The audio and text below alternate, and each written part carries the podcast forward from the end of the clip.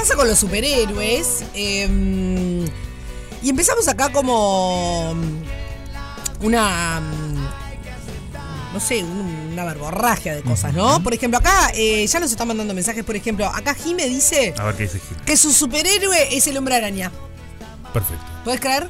Y está muy bien, el hombre araña me parece un capo. No, bueno, yo no me sí, sube a este, y a sí, este sí, es barco. el mejor de todos. No sé si es el no me mejor. subo, no me subo. Tiene poderes de gato. ¿Tiene poderes gato? Y sí, porque araña. Ah, araña, mira vos. Eh, acá otra oyente, bueno, no sé, eh, dice el zorro. No lo tenemos Me agendado ¿viste? como un superhéroe. Y a mí me re gusta el zorro. Sí, claro. El Sí, subcorcel, eh, pero- cuando cae Yo lo miraba. No, no, no, no, no. el Pero claro que es un zorro. superhéroe. Es un ah, no, el Superman no tiene superpoder en realidad. Eh, me encanta el Es zorro. un héroe, no es un superhéroe. Bueno, es medio raro. Hay una cosa que pasa con los superhéroes que es muy extraño que pasaba con el zorro, que es que si tiene antifaz es el zorro y si tiene- no tiene antifaz es el otro y bueno, eso, esa parte es un poco extraña. Ahí Pero sí bueno. me encanta. Es lo que lo hace más real, más como. Es más claro. más real, qué sé yo. Me re, mira, ¿sabes qué? Me redisfrazaría del zorro. Me encanta. Me Sí, gusta, me- te me diría gusta bien. el zorro. Perfecto.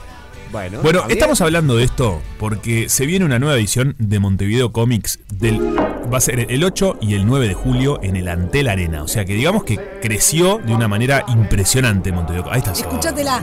Aparece el bravo zorro. Mal, él sabrá castigar. No la seta del zorro. Es espectacular. Ah. Bueno, estamos hablando de esta experiencia que es el Festival de Historietas, Animación Sí. y Juegos que durante todo un fin de semana, eh, como dicen ellos, sacude la capital. Sí, claro que sí. Y además es impresionante cómo año a año eh, tiene más adeptos y cómo crece, crece, crece, crece. Desde aquellos Montevideo Comics quizás había antes, pero yo los conocí cuando estaban en el Cine Plaza. Sí. Eh, que seguramente hay mucha gente que no sabe de lo que estamos hablando. claro está. Eh, bueno, para llevarlo delante de la arena es porque mamita querida que ha Claro que crecido. sí. Además me gusta porque vas ahí y hay gente de todas las edades, variado. Está buenísimo, es un momento de encuentro. Exactamente. Así que si te parece, le damos la bienvenida a Matías Castro, periodista, escritor y director de Montevideo Comics. ¿Cómo andas, Matías?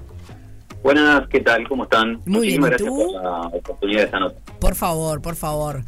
Che, em, pasa esto que, que nosotros estamos diciendo, que, que realmente eh, es increíble lo que ha crecido Montevideo Comics.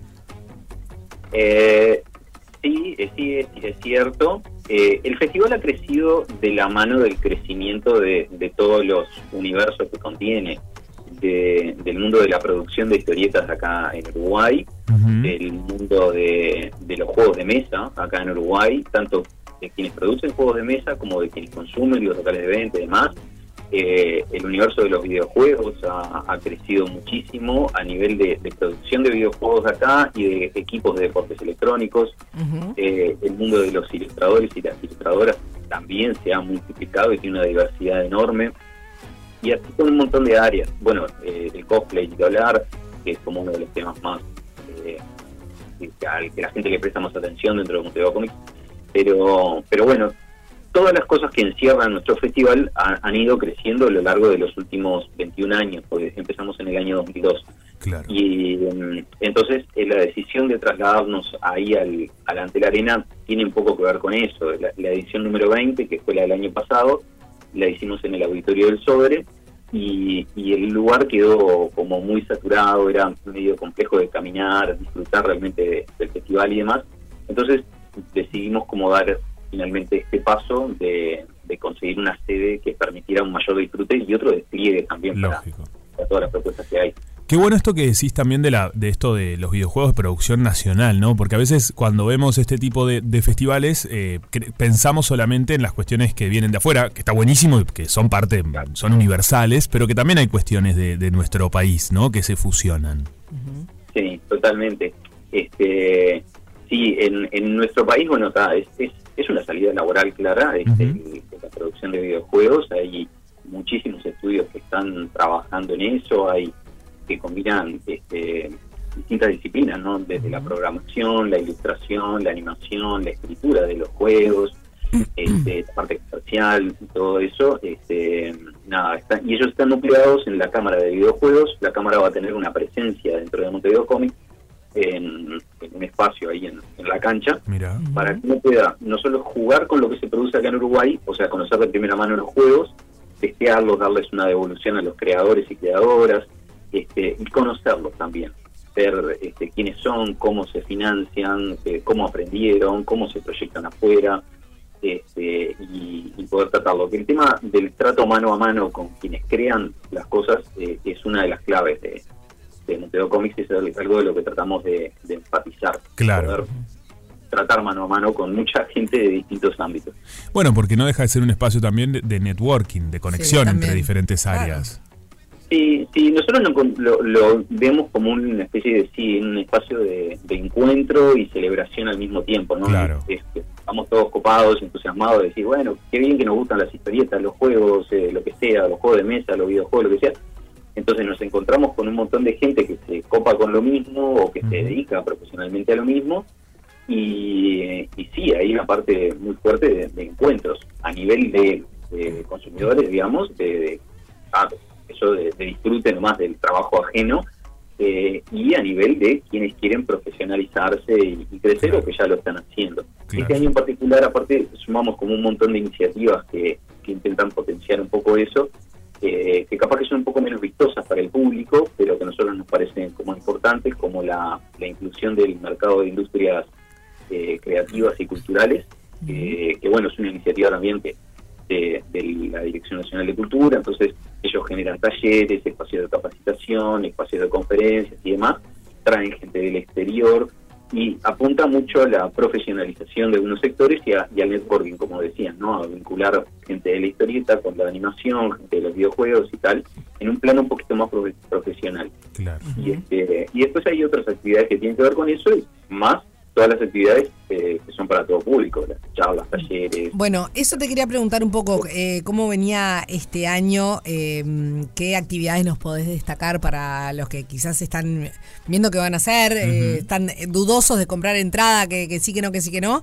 Em, Claro. ¿Cuáles van a ser las principales, digamos, eh, atracciones de, de esta edición? Mirá, eh, sí, eh, eso que, que lo que decías con respecto a, la, a las entradas y a la decisión, nosotros lo que hacemos es, eh, recomendar que, que la gente se baje en el programa de Montevideo Comics, que está en nuestro sitio web, montevideocomics.com.uy, y, y lo vea con tiempo. Eh, porque el, el festival está como diseñado con muchas actividades en paralelo, de principio a fin, eh, en, en muchos sectores. Entonces, desde la exhibición de películas, eh, las propuestas de juegos, las charlas, los talleres, la zona de ventas, eh, hay propuestas eh, sobre el escenario que, que va a llevar la Comedia Nacional, por ejemplo. Mira qué Entonces, Hay una bueno. gran combinación de... Sí, eh, está, está buenísima, es una iniciativa que, que tuvo Gabriel Calderón Qué interesante.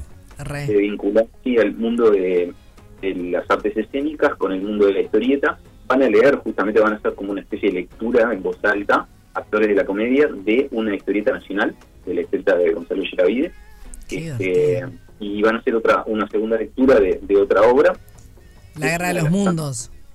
de la Guerra de los Mundos, exactamente. Ujú. Mira qué y bueno. de las, de las muchas propuestas que hay. Entonces, eh, nosotros como que y, eh, recomendamos bajarse el programa, verlo con tiempo, hacerse como una mínima idea o un mínimo plan de, de recorrido para que no llegar y sentirte como abrumado Claro. o, este, o medio o distraído, digamos, porque está, porque hay mucho ruido visual, ¿no? Este, Que este, está muy bien esto que decís, la- el programa. Totalmente. Lo estamos mirando, el programa que, que, que ya lo tenemos de antemano. Eh, me parece súper interesante, por ejemplo, entre otras cosas, que el domingo eh, uno de los talleres es creación de juegos de mesa. Muy bueno.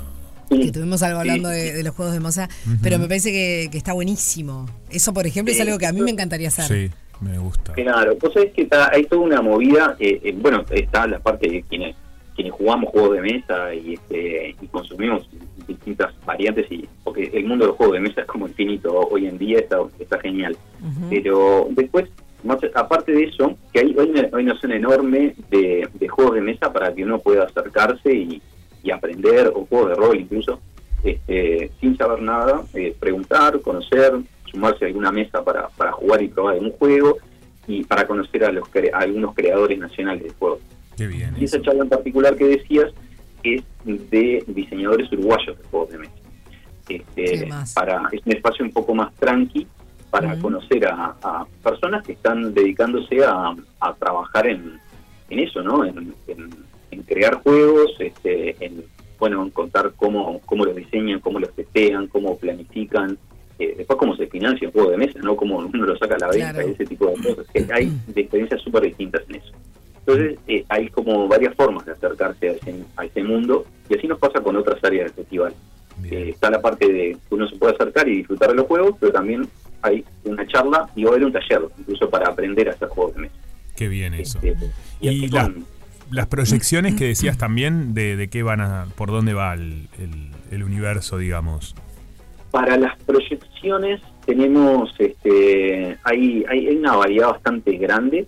Eh, tenemos animaciones, tenemos varias animaciones que, que vienen de Francia, son largometrajes animados. Uno de ellos, por ejemplo, es, es la, la invasión de los osos a Sicilia, que, que es, esta es una adaptación de un clásico de la literatura infantil de, italiana. Este, pero después hay, hay varias películas más. Vamos a pasar un anticipo del tema del verano, que, que es la- una película de zombies que, que va a sacar Pablo Stoll. Eh, eh, básicamente la, la van a presentar y van a van a pasar como un minutito de la película o un, una- un primer avance. Este, aparte tiene algo que ver con el mundo de la historieta, entonces está, está, va a estar linda esa presentación. Eh, vamos a pasar un documental sobre el cine de terror de los 80, después se va a exhibir eh, Al morir la matiné, que es un- una película de terror de Maxi Contenti. Y ah, después hay, hay otras propuestas porque la, la sala de cine funciona también los dos días, desde el principio hasta el final del, del festival. Bueno, completísimo entonces. La verdad que va a estar buenísimo. Recordémosle a la gente que esto va a estar sucediendo el 8 y el 9 de julio este, en el Antel Arena. Así que bueno, a no quedarse afuera, conseguir las entradas para disfrutar. Quienes quieran ir también, eh, lo que decíamos hoy, de cosplay, que es ese del costume, costume play, ¿no? Interpretar disfrazado, que es un universo también, eso es lo más vistoso, lo que conocemos. Así que bueno, a pasarla bien, a disfrutar. Ahí está, sí, es, esa es la idea ahí. Y es eso, ¿no? Eh, reiterar un poco esta cosa de que ah, está, está bueno anticipar un poco la visita para no para asegurarte de no perderte alguna charla o, o actividad o película, lo que sea, que, que si ibas un ratito antes, la, la veías y, y también sacarle el jugo, porque el- la idea es que, que si uno tiene suficientes ganas, eh, te puedas quedar todo el día, desde, desde las 12 hasta las 10 de la noche, ahí sacando Claro. los partidos. A disfrutar. Es una actividad, aparte estás Ah, calentito ahí adentro. Sí, por con el frío que va a hacer. Matías, ¿algún superhéroe preferido tuyo? Que estamos preguntando a la Eh, gente. Estás- eh, vos estás muy comprometido porque tenés ahí vínculo con todos. Eh, no, pero tal, lo que pasa que para mí, te, te voy a decir un lugar común A en ver. realidad, pero tal, es eh, Batman, seguro. Batman, muy bien, sos de mi equipo, mirá. ¡Ah! Bien, Matías. ¿Te Mirá, das cuenta? eh, te voy a decir una cosa. Estás del lado Juanpi de la vida, Sí. que su superhéroe es Batman, y eh, Fede Montero, que es eh, un gran consumidor Sí. y, y, y, perdón, gran eh, tiene mucha Tiene sabiduría. toda la- tiene información, esto, tiene toda la claro. Él es fan del Hombre Araña Me y considera que. Batman no es un superhéroe, que solo Batman solo tiene, Tiene plata, me desacreditaba. Mira, acá tenemos la licencia. ¿Qué? Es como que, ¿entendés? Ahora tengo toda la licencia para decir Batman. Gracias. Vamos arriba.